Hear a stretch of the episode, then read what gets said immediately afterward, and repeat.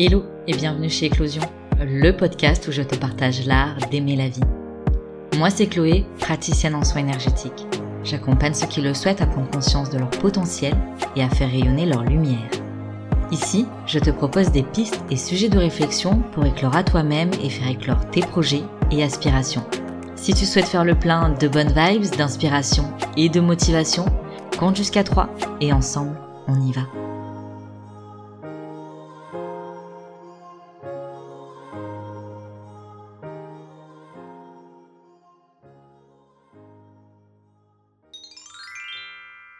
Vivre le moment présent. Mais on fait comment pour vivre le moment présent? C'est quoi d'abord? Ne plus penser au lendemain, ne plus planifier? Nous vivons dans un monde où le temps est régi de façon linéaire. Passé, présent, futur.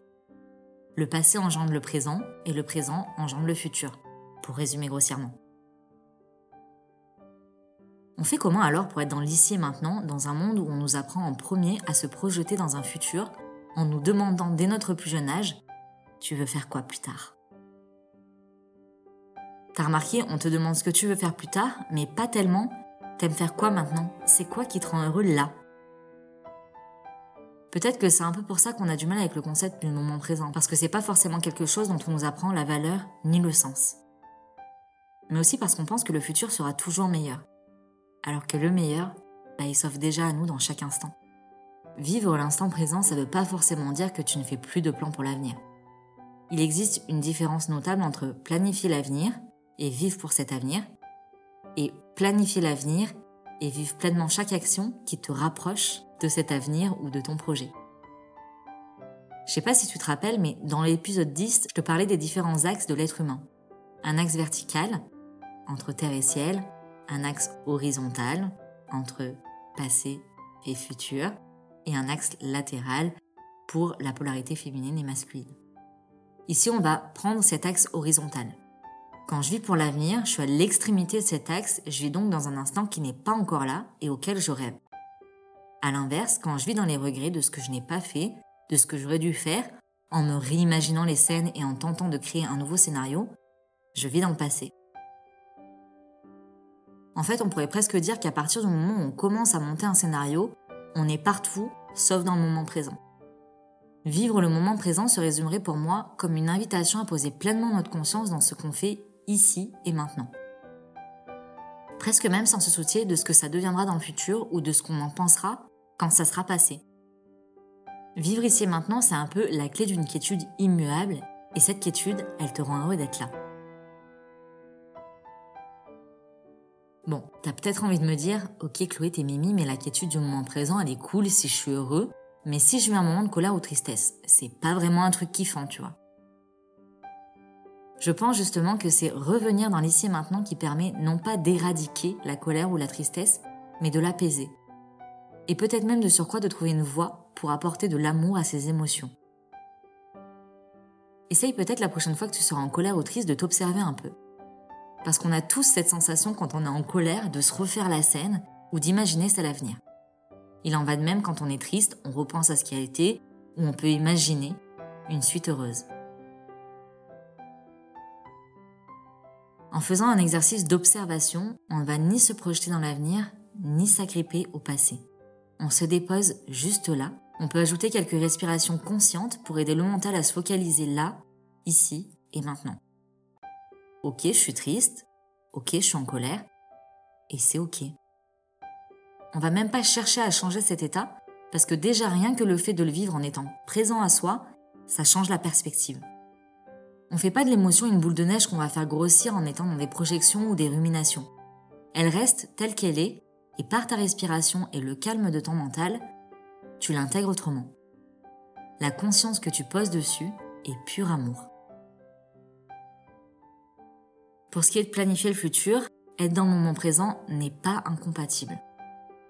Comme on l'a vu plus haut, je dirais même que vivre le moment présent pleinement sans attendre sur le résultat que donnera notre action, ça permet de co-créer avec la vie et de manifester des opportunités juste magiques. Parce que notre mental, il a besoin de faire des plans, de savoir où il va.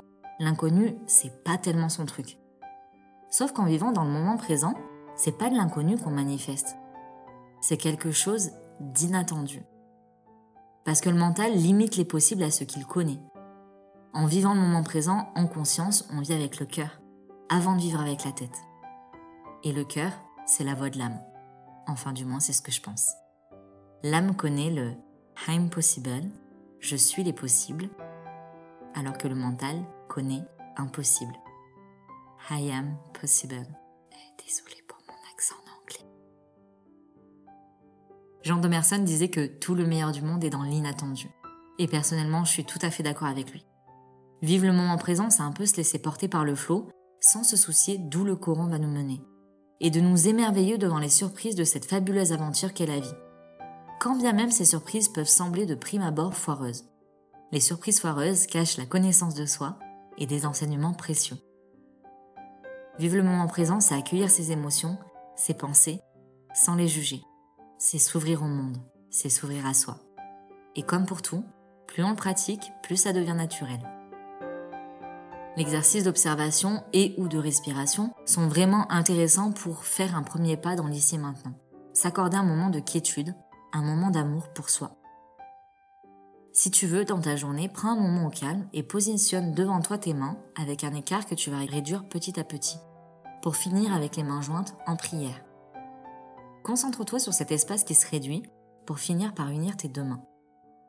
Vivre le moment présent, c'est ça. C'est toi qui fais un avec l'univers avec le monde, avec la vie. Et si toutefois cet exercice ne te parle pas, tu peux aussi poser ton attention sur un paysage, une fleur, un son, et qui fait pleinement l'ici maintenant. Cet espace dans lequel tu résides et dans lequel tu as ta place en étant tout ce que tu es. Savoure cet instant où la vie en toi et la vie à l'extérieur de toi s'unissent, offrant à ton unicité un sentiment d'unité.